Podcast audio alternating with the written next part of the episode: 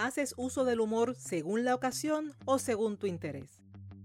Porque el humor es una necesidad humana, así que bienvenidos y bienvenidas a Humor en su punto. Estás escuchando el episodio número 68 titulado Las etiquetas del humor.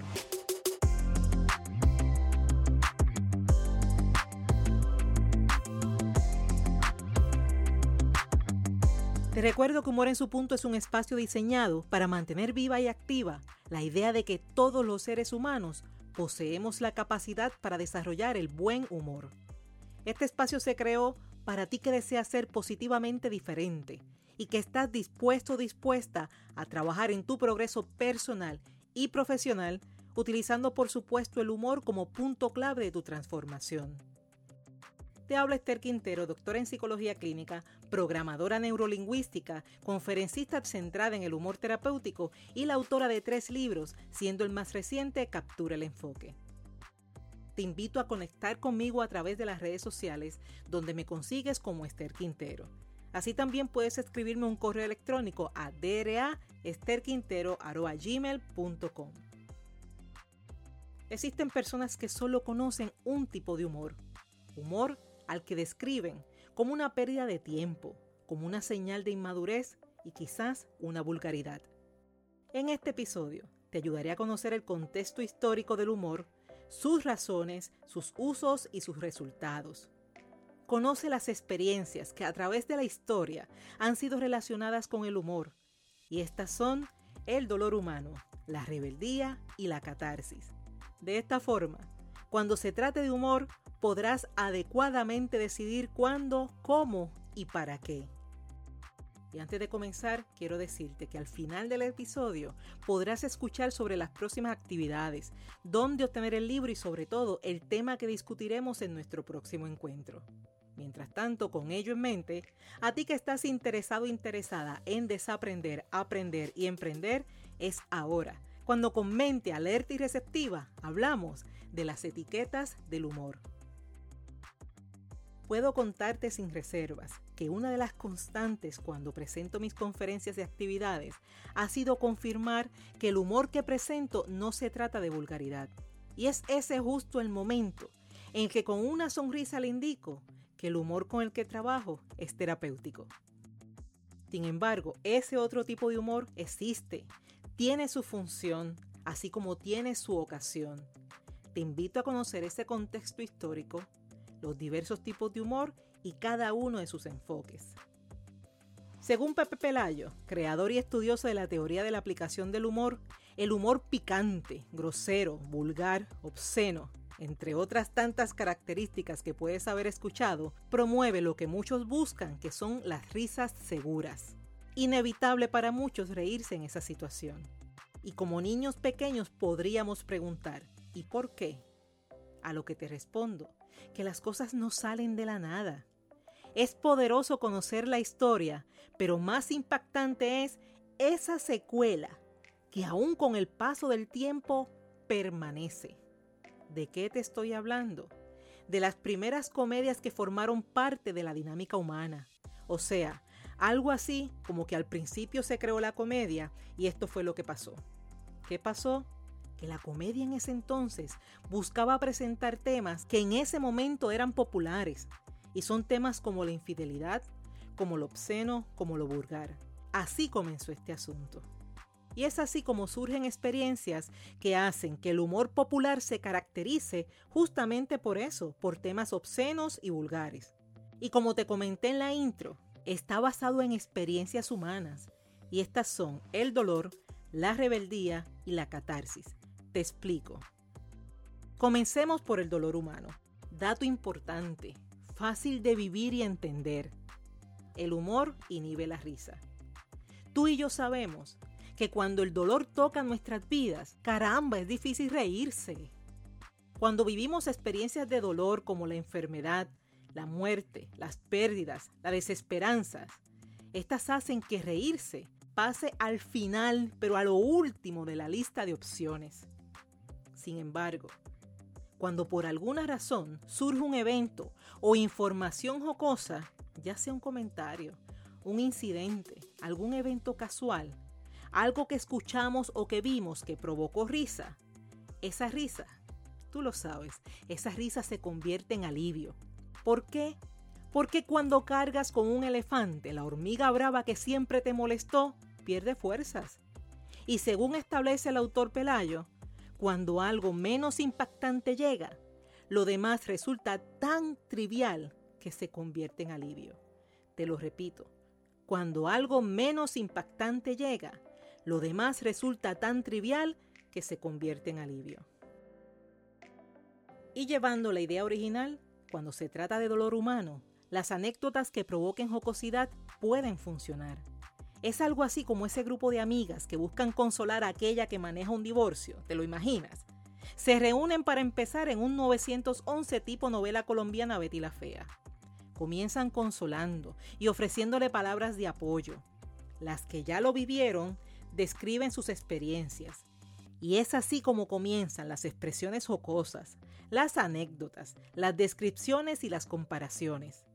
Es que si en cartelera hay una obra que se llame De divorciada liberada, compran seis taquillas en primera fila y entre todas pagan la taquilla de la amiga que buscan fortalecer.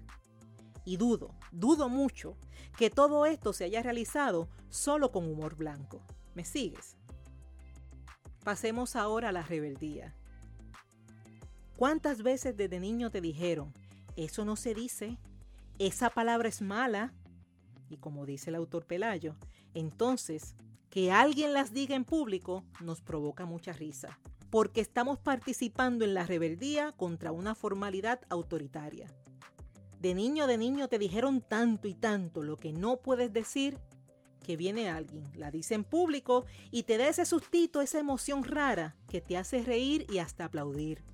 Te conviertes en una persona adulta que se expresa sin permiso y sin consecuencias, que paga y puede asistir a eventos solo para adultos. Y ya sabes qué esperar cuando dicen solo para adultos, como también sabes que cuando las palabras surgen, las risas y los aplausos también aumentan. ¿Te has encontrado en esa situación? Lo que en un principio no podías decir, se llega a convertir en un estilo de vida. Y esa parte se la dedico a los de generación X hacia atrás, porque una de las cosas que ha cambiado en las nuevas generaciones es la libertad con la que expresan frases por las que a mí me llevaban a la oficina de la directora. La tercera experiencia que te presento se conoce como catarsis. Por si no conoces el concepto, te explico que la catarsis es un proceso de liberación emocional según Sigmund Freud, el fundador del psicoanálisis, la catarsis es el surgimiento de sentimientos enterrados en el inconsciente. Freud describió el humor como una expresión segura de un conflicto reprimido que se siente tras liberar la tensión a través de un chiste. Tras esta perspectiva psicoanalítica, en la psicología se toma en consideración los chistes que expresa una persona sobre todo cuando se tratan de temas o conflictos que son importantes de manera inconsciente, pero que de manera consciente serían inaceptables. Es algo así como aquello que te atreves a decir riendo, porque decirlo seriamente sería inadmisible para la persona o para quienes le rodean. Por eso suelo decir, dime de qué te ríes y te diré quién eres. ¿Y qué relación hay entre la catarsis y el humor? Vayamos a la Edad Media, donde según el autor Pelayo, las fiestas populares, específicamente los carnavales, fueron consideradas justamente una especie de catarsis que permitía a la persona liberarse antes de comenzar los 40 días asignados al recogimiento espiritual y sacrificios. Describe a su vez que con la llegada del Renacimiento, la importancia que tomó el arte y los procesos educativos permitieron que se diera más relevancia a elementos intelectuales, elementos como los juegos de palabras y la asociación de ideas. Es decir, cada expresión tenía su razón, su enseñanza. Es así como se comenzó a dar importancia al acto de pensar para reír, pero sin abandonar el toque grosero y vulgar bajo la premisa de que al final de cuentas seguimos siendo seres humanos. Y luego de presentarte estas tres experiencias humanas que explican el contexto histórico del humor, también comparto contigo que existen de 10 a 14 tipos de humor. Entre ellos te menciono brevemente que existe el humor absurdo, que trabaja situaciones irreales. El humor blanco, que es inocente, destinado sobre todo a los niños. El humor negro que se centra en ideas pesimistas. El humor crudo que consiste en una comedia física cargada de violencia. El humor seco que expresa algo gracioso sin recurrir al lenguaje corporal. Será favorable escuchar repasar los episodios 30 y 31 titulados Tipos de humor y su razón, parte 1 y parte 2.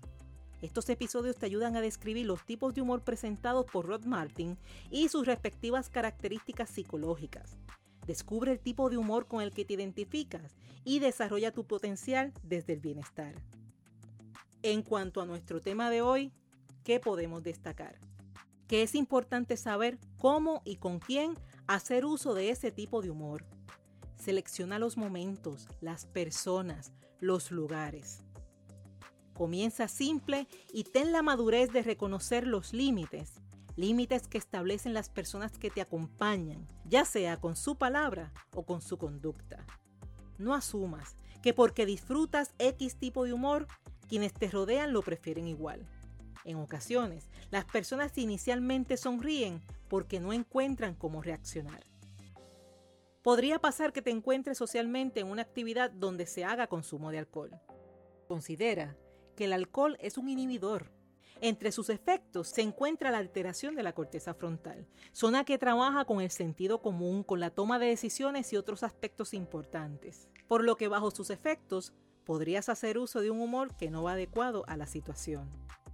Ten presente que todo tiene su contexto, su propósito, su compañía y su lugar. Entonces, como en todo, siempre hay que buscar el equilibrio ideal. El humor debe ser compartido, no impuesto. Ríe con la persona y no de la persona. El humor luce cuando forma parte de una relación bilateral. Ambos ríen, ambos sanan. Y el humor puede tener etiquetas, pero recuerda que las personas no. De mi parte, de mi parte te presento el humor terapéutico. Y el humor es terapéutico cuando se utiliza de forma intencional y consciente, con el propósito de obtener un efecto analgésico, sanador y beneficioso. Podrás conocer más de este estilo de humor escuchando repasando el episodio número uno titulado Se llama humor y es terapéutico. Finalizo este episodio repasando contigo que cuando vivimos experiencias relacionadas con la enfermedad, con la muerte, con las pérdidas, con las desesperanzas, todas ellas hacen que reír pase al final de la lista de opciones. Sin embargo, cuando por alguna razón surge un evento o información jocosa, ya sea un comentario, un incidente, un evento casual, algo que escuchamos o vivimos, que nos provocó risa, tú sabes que esa risa se convierte en alivio que de niño te dijeron tanto y tanto lo que no puedes decir, que viene alguien, lo dice en público y te da un sustito. Y esa emoción rara te hace reír y hasta aplaudir. Que Freud describió el humor como una expresión segura de un conflicto reprimido y que se siente tras liberar la tensión a través de un chiste. Este ha sido el episodio número 68 de Humor en su punto.